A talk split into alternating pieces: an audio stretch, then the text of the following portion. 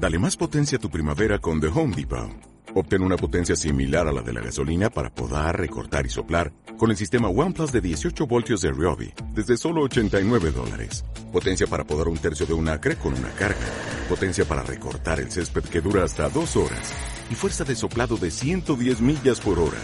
Todo con una batería intercambiable. Llévate el sistema inalámbrico OnePlus de 18 voltios de Ryobi. Solo en The Home Depot. Haces más. Logras más.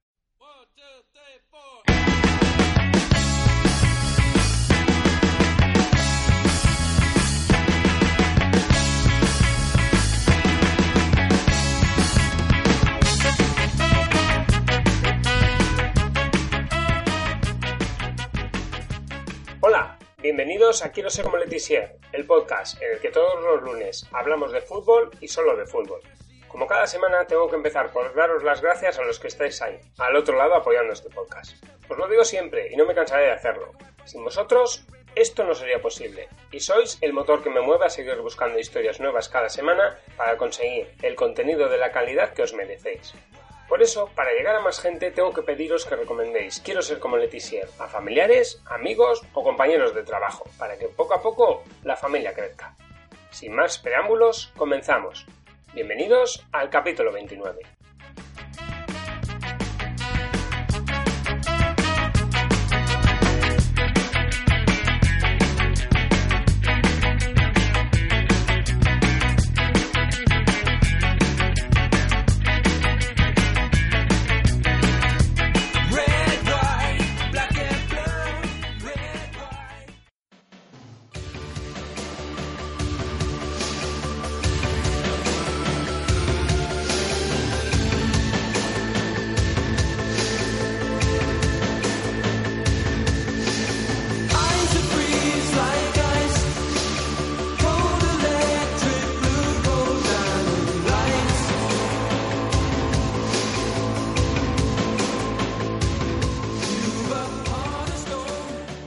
Que Johan Cruyff dijese de alguien que jugó al fútbol de la manera que él, Johan, quería verlo jugar, sin duda nos indica que estamos ante alguien más que especial. Estamos ante un auténtico genio del fútbol. Glenn Hoddle, por su forma de jugar, marcó una época en el fútbol inglés, aunque le costó ser apreciado en un tipo de fútbol que apreciaba más la potencia física y la virilidad, por llamarlo de alguna forma, que la sutileza y la técnica. Para conocerle mejor, vamos a comenzar, como debe ser, por el principio. Hoddle nació el 27 de octubre de 1957 en Hayes, en el condado de Middlesex. Al poco tiempo, su familia se mudó a Harlow, donde creció. Seguidor del Tottenham Hotspur desde pequeño, llamó la atención del club a los 11 años, cuando Martin Chivers y Ray Evans fueron a una entrega de premios en un torneo de fútbol escolar.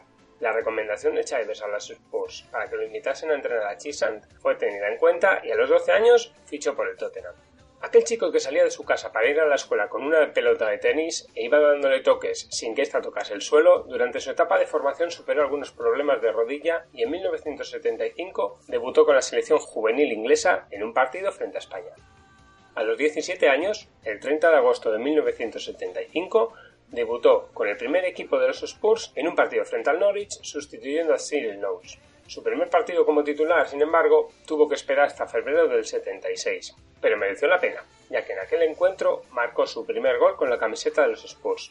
Nada más y nada menos que ante Peter Shilton, el mejor portero inglés de la historia.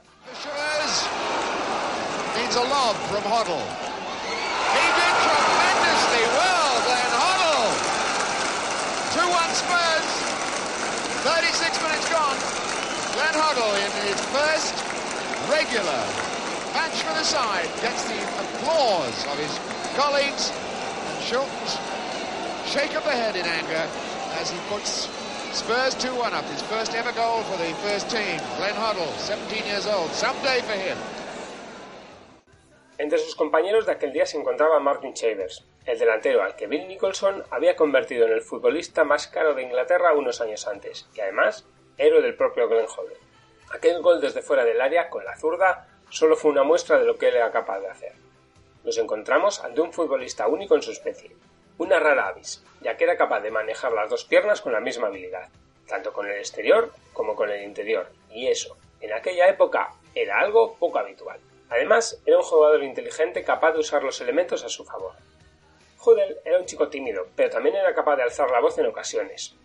Cuando estaba en la academia de Tottenham, en una sesión de entrenamiento a las órdenes de Ron Henry, integrante del equipo campeón del 61, estaban realizando un ejercicio para ejercitar el pase con el interior del pie, primero con la derecha y luego con la izquierda. En un momento del ejercicio, nuestro protagonista golpeó el balón con el exterior de su pie izquierdo, en vez de con el interior del derecho. Henry paró el ejercicio para corregirle, y el joven Hodel le contestó que de esa manera, como él lo había golpeado, el balón llegaría antes a su destino, lo que provocó la colleja del entrenador. Con este ejemplo vemos la inteligencia futbolística de un centrocampista que se dio cuenta de que cada segundo que ganase sobre el terreno de juego era una ventaja sobre sus adversarios, probablemente más fuertes que él.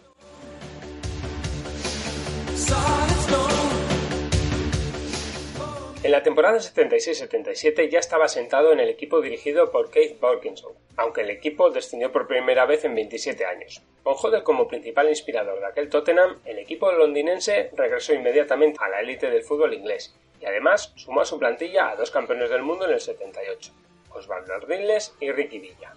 En aquel momento el centrocampista era ya internacional sub-21 y jugó un par de partidos con la selección B inglesa, antes de debutar con la absoluta el 22 de noviembre del 79, ante Bulgaria.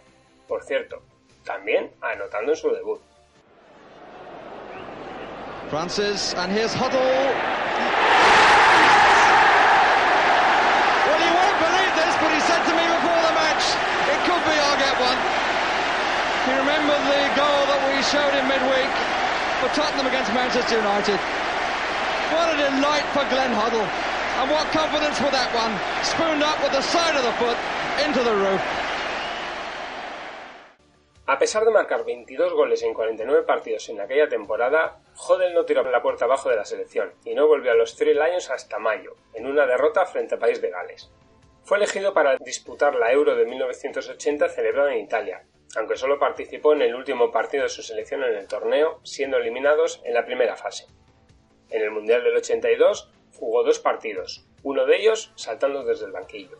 Si con Ron Greenwood en el banquillo de los Tres Leones sus apariciones fueron esporádicas, la situación no mejoró con Bobby Robson y durante todo 1984 solo jugó un partido. En México 86 los elementos se alinearon a favor de Hodel y disfrutó de un buen torneo, en parte gracias a la expulsión de Ray Wilkins frente a Marruecos. El estilo de juego de su sustituto, Peter Reid, era más favorable al juego del futbolista del Tottenham, y solo la actuación de Maradona en cuartos mandó a casa a los pros. Su última aparición, la número 53 con su selección, se produjo en 1988 frente a la Unión Soviética. A nivel de selecciones, mientras que en Francia todo giraba en torno a un joven brillante y talentoso como Michel Platini, en Inglaterra eran muchos los que pensaban que Hodel debía de ser la estrella del combinado nacional. Pero no fue así. El propio futbolista ha llegado a afirmar que probablemente su carrera internacional habría sido mayor en cualquier otro país, e incluso Arsène Wenger o Michel Platini han afirmado que si Hudel habría sido francés, habría llegado con facilidad a los 150 partidos internacionales con el Bleu. Con el Tottenham, sin embargo, las cosas iban bien y era el pilar del equipo. Bajo la batuta de Barkinshaw, a principios de los 80, los Spurs ganaron dos FA Cups y finalizaron cuartos, el mejor resultado en liga desde 1971. Llegaron también a una final de Copa de la Liga y cayeron en semifinales de la Recopa de Europa antes de levantar la Copa de la UEFA en 1984, dejando por el camino, entre otros, al Feyenoord de Johan Cruyff, quien, en señal de respeto, cambió su camiseta con Hodel después de la exhibición de este en su enfrentamiento en segunda ronda. A pesar de algunos problemas físicos que hicieron que solo fuese titular en 76 de los 126 partidos jugados en aquellas temporadas, Hodel era el arquitecto de aquel equipo tan competitivo. En 1987 los Spurs alcanzaron de nuevo la final de la FA Cup, aunque esta vez cayeron frente a Coventry en el que fue el último partido de Hodel con el equipo del norte de Londres. En su etapa con los Spurs marcó 110 goles en los 490 partidos disputados. Solo Steve Perryman, Jennings, Gary Mabbott y Cyril Knowles han vestido esa camiseta en más ocasiones que Hodel. Cada uno de los aficionados del equipo de White Hart Lane tendrá su gol favorito, pero el tanto favorito de Glenn Hodel es el que marcó al Manchester United en diciembre de 1979. Una fantástica volea que sonó así.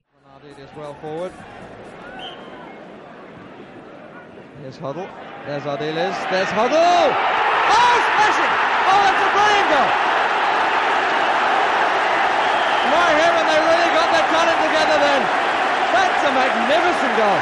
People all around this ground are standing on their seats. Just look at this. The touchback and hit on the and it hit the before sus 29 años, en aquel verano, Hodel estaba totalmente decidido a jugar en el extranjero, y su destino final fue Francia. Antes pudo haber fichado por el Nápoles, pero un problema en el tendón de Aquiles lo impidió. En 1987, el Paris Saint-Germain, entonces por Gerard Houllier, apostó fuerte por él, y al parecer había llegado a un acuerdo con el conjunto londinense. La familia Hodel incluso había visitado varios colegios para sus hijos en la capital francesa, cuando de repente entró en escena un entonces joven y desconocido Arsène Wenger, y en el último minuto el instinto de Hodel le hizo poner rumbo al sur de Francia. A las órdenes del técnico francés disfrutó de cada segundo. Wenger le hacía jugar detrás del punta, que era el también inglés Manhattan. Era una primera versión del Arsenal que poco después se vería en la Premier League. En los Gunners, Dennis Bergkamp sería quien hiciese el papel de Glenn Hoddle, con menos obligaciones defensivas y más libertad para asociarse con el punta. Hoddle descubrió nuevos métodos de entrenamiento, el calentamiento previo al partido e incluso la vuelta a la normalidad tras los encuentros. El fisio de aquel Mónaco, Michel Franco, abrió los ojos de nuestro protagonista y este descubrió que había otras formas de hacer las cosas fuera de las islas. En el Mónaco las cosas funcionaron bien, al menos las dos primeras campañas, y ganó la Liga en 1988 siendo nombrado el mejor extranjero del campeonato. En el curso siguiente, el club francés alcanzó los cuartos de final de la Copa de Europa. Sin embargo, los problemas en sus rodillas fueron minando su rendimiento, y en noviembre de 1990, con 33 años, dejó el club de mutuo acuerdo. Retornó a Inglaterra y en un intento por volver a jugar al máximo nivel, entrenó con el Chelsea, antes de firmar como entrenador-jugador con el Swindon Town de segunda división. Los Robins no atravesaban por su mejor momento, ya que problemas financieros les impidieron jugar el playoff de ascenso en la temporada 89-90, y muchos de sus mejores futbolistas habían abandonado el club. En su primera temporada en el conjunto de Wilshire, Huddle evitó el descenso a tercera, y en la siguiente rozó el objetivo de clasificarse para los playoffs de ascenso. La meta la alcanzó en la campaña 92-93, batiendo en la final del playoff de ascenso en Wembley al Leicester, 4-3. Nuestro protagonista abrió el marcador. Ser entrenador-jugador no es fácil, ya que más de uno de los integrantes de la plantilla puede sentirse desplazado, y Hodel lo explicaba de la siguiente manera. Me encontraba bien y decidí darme una oportunidad. Tenía que ganarme mi puesto. Si los jugadores pensaban que dejaba a alguien fuera, no habría tenido nada que hacer, pero la forma en la que jugábamos hizo que contribuyera de forma importante. Hodel se convirtió en uno de los técnicos jóvenes con más futuro, y en verano fichó por el Chelsea, aunque yo no participaba tanto en el juego. Bajo su batuta, el Chelsea fue un equipo de media tabla, pero logró buenas actuaciones en las diversas copas en las que participó. En su primera campaña fue subcampeón de la FA Cup, perdiendo en la final 4-0 frente al Manchester United, lo que le permitió jugar la Recopa la temporada siguiente, llegando a semifinales del torneo europeo y siendo eliminado por el que a la postre sería el campeón, el Real Zaragoza. En 1995 jugó su último partido y en la temporada siguiente, su última en el banquillo del Bridge, logró atraer a su proyecto a un genio como Gullit. Hodel había dejado un legado, una forma de hacer las cosas en un Chelsea que daba sus primeros pasos hacia la élite.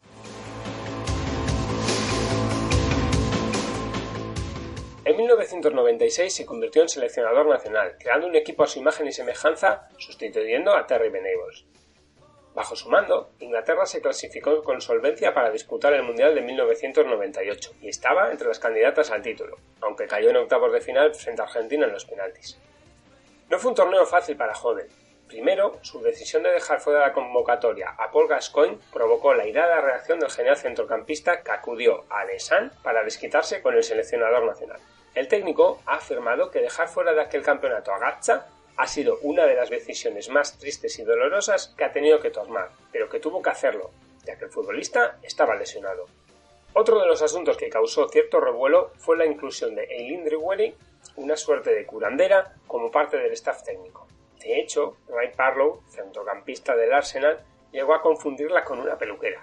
Sobre ello, el seleccionador afirmó que lo hizo en beneficio de los jugadores y puso como ejemplo a Darren Anderton, del que aseguró que no habría estado en Francia si no hubiese sido por Eileen. Los métodos del técnico podrían tildarse de un tanto excéntricos, ya que incluso llevó a todos sus futbolistas a una revisión dental. Él lo argumentó explicando que él mismo estuvo a punto de perderse la cita de México 86 por un problema en la boca. Ni siquiera David Beckham se libró de los focos en la cita francesa. Su expulsión frente a Argentina, de la que Hodel siempre ha afirmado que fue excesiva, puso al futbolista en el punto de mira de muchos aficionados y de toda la prensa en Inglaterra. Alrededor del futbolista estaban pasando muchas cosas, y probablemente no estaba centrado. Pero Hodel apostó por él. Además, salieron algunas imágenes de entrenamientos de aquella selección en las que se veía a Hodel participando en partidillas de 8 contra 8 o 7 contra 7, y fueron tomadas como un desafío del técnico hacia sus jugadores, y más en concreto hacia el propio David Beckham. Sea como fuere, aquellas cuestiones solo fueron una brisa comparada con la tormenta que estaba a punto de llegar. De cara a lavar la imagen del seleccionador inglés ante la opinión pública, David Davis, director de Relaciones Públicas de la Federación, pensó que sería bueno realizar una serie de entrevistas en un ambiente relajado para cambiar la opinión de los aficionados sobre Hodel. La primera entrevista fue con Matt Dickinson, periodista del Times. Todo parecía ir bien, normal, charlando sobre fútbol y los próximos rivales de los Three Lions, hasta que en un momento dado Dickinson preguntó sobre las creencias personales del técnico, concretamente sobre la reencarnación. A pesar de la aclaración de nuestro protagonista de que harían falta más de 5 horas para explicar correctamente esas convicciones, el Times resaltó que para el seleccionador, las personas que sufren algún tipo de discapacidad están recibiendo un castigo por sus pecados durante vidas anteriores. Ante semejante titular, podéis imaginaros la reacción en Inglaterra, clamando por la destitución del técnico. Hasta Tony Blair, primer ministro del país en aquella época, pidió su cese. Hodel, por suerte, no estuvo solo en aquel asunto. Entre todas aquellas voces pidiendo su cabeza, surgió Jack Ashley, político laborista y activista en favor de los discapacitados, que le defendió, afirmando que solo debería ser cesado por sus resultados y no por sus ideas religiosas. Lo cierto es que días después de la publicación de la entrevista, Hodel dejó su cargo. Tal vez la fuerza de la Federación Inglesa no fue lo suficientemente fuerte para hacer frente a aquella presión. Hodel siempre ha defendido que se malinterpretaron sus palabras, pero la decisión estaba tomada, dejando un balance deportivo brillante. Durante su etapa como seleccionador, entre 1996 y 1999, dirigió 28 partidos, obteniendo un 60,7% de victorias y siendo solo superado por San Allardyce, que ganó el único partido que disputó, Fabio Capello y Alf Ramsey. Un año después de su salida de la federación, Hodel se hizo cargo del Southampton y su trabajo en el sur de la isla fue realmente bueno, dejando, contra todo pronóstico, al equipo en décima posición. Su gran labor le brindó la oportunidad de volver a casa, a White Hart Lane. Bajo su mando, durante dos temporadas y media, los Spurs llegaron a la final de la FA Cup y tuvieron buenos momentos de fútbol, en los que incluso Hodel fue nombrado como mejor entrenador de la Premier League. Sin embargo, un pobre inicio de temporada provocó su cese en septiembre de 2003. En diciembre de 2004 volvió a los banquillos. En esta ocasión fue en Championship, donde se hizo cargo del Wolverhampton Wanderers. Hodel dirigió a los Wolves en 76 partidos, pero empató 34 de ellos, quedándose fuera de los playoffs. Esto provocó las reacciones de los seguidores en contra del técnico, y a pesar de que el club creía en su trabajo y tenía fe en él, en julio de 2006 acordaron su salida del club. Desde enero de 2008, Hodel se ha volcado en su academia de fútbol. El objetivo de la institución, originariamente con base en España, es formar a jóvenes futbolistas que han dejado de contar para sus clubes. Así, de la Glen Hodel Academy han surgido futbolistas como Ikechi Anya, que ha llegado a la élite de la mano del Watford y es internacional con Escocia, y San Lucas, que llegó a la Premier League donde ha jugado con Swansea y Hull City. Para el técnico inglés, el objetivo debe ser cambiar a los futbolistas desde la base. En su ideario, a partir de los 5 años, los chavales tienen que jugar con la pelota, con un pie, con el otro, con el interior, con el exterior y disputar muchos unos contra uno, para así descubrir cuáles son sus habilidades. Después ya habrá tiempo para entrenamientos más específicos. Durante todo este tiempo, Hudel ha recibido ofertas para volver a hacerse cargo de varios banquillos. Él mismo ha afirmado que mantuvo conversaciones con Daniel Levy para hacerse cargo del Tottenham tras la marcha de André Villas Boas, pero finalmente el elegido fue Tim Sherwood. En agosto de 2014 fue nombrado primer entrenador en el QPR, a las órdenes de Harry Redknapp, pero la aventura solo duró hasta el 3 de febrero, cuando Harry fue cesado. Paralelamente, en estos últimos tiempos ha ejercido como comentarista en televisión y precisamente ahí, en un plato de BT Sports en Londres, volvió a nacer. El sábado 27 de octubre de 2018, celebrando sus 61 cumpleaños ante las cámaras y en compañía, entre otros, de Robbie Savage y Paul Ince, que incluso le regalaron una tarta y todo, Judel sufrió un paro cardíaco y se desplomó golpeándose en la cabeza. Su corazón se detuvo durante al menos 60 segundos, pero gracias a la intervención de Simon Daniels, técnico de sonido y policía voluntario, que le aplicó los primeros auxilios y técnicas de masaje cardíaco o CPR hasta que llegó el desfibrilador, hoy puede contarlo. Los primeros minutos son vitales en estas situaciones y está estimado en 3 minutos el tiempo en que se puede evitar el fatal desenlace. Posteriormente, en el hospital descubrieron que estaba viviendo con el 1% de su capacidad arterial debido a una disfunción hereditaria. Hodel, según sus propias palabras, se convirtió en el hombre más afortunado del mundo y siente que se le ha dado una nueva oportunidad. Privadamente, ha hablado mucho y compartido experiencias con Graham Souness, exfutbolista y manager de Liverpool, a quien también se le detectó una dolencia cardíaca a los 38 años y que incluso ha sufrido un triple bypass. Tras el incidente, ha colaborado con la Fundación Británica del Corazón y juntos han conseguido la obligatoriedad de la instalación de desfibriladores y aprendizaje de su uso en las escuelas a partir de 2020. Ah, por cierto, la música que ha acompañado este capítulo es obra del propio Glenn Hodel, que en compañía de Chris Waddell, su compañero futbolístico, llegó al top 20 en las listas británicas de éxitos con Diamond Lights. ¿Qué os parece su faceta artística?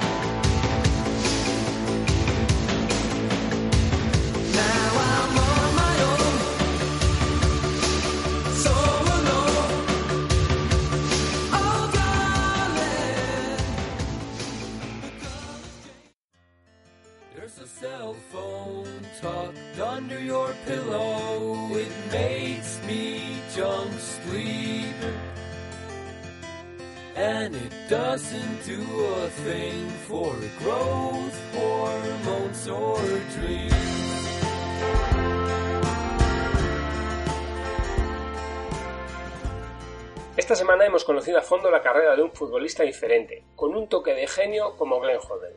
Espero que hayáis disfrutado conociéndolo o recordándolo, si tuvisteis la suerte de verle jugar. Como siempre, espero vuestros comentarios y sugerencias en iBooks o en mi Twitter, g arteche. Además, también podéis escucharme en Spotify, Apple Podcast, Google Podcast y hasta en Podcast Addicts. Si os ha gustado, podéis dejarme un me gusta en iVoox y si sois de Mac, darle 5 estrellas en Apple Podcast y escribir alguna reseña que no os costará nada y a mí me hará mucha ilusión.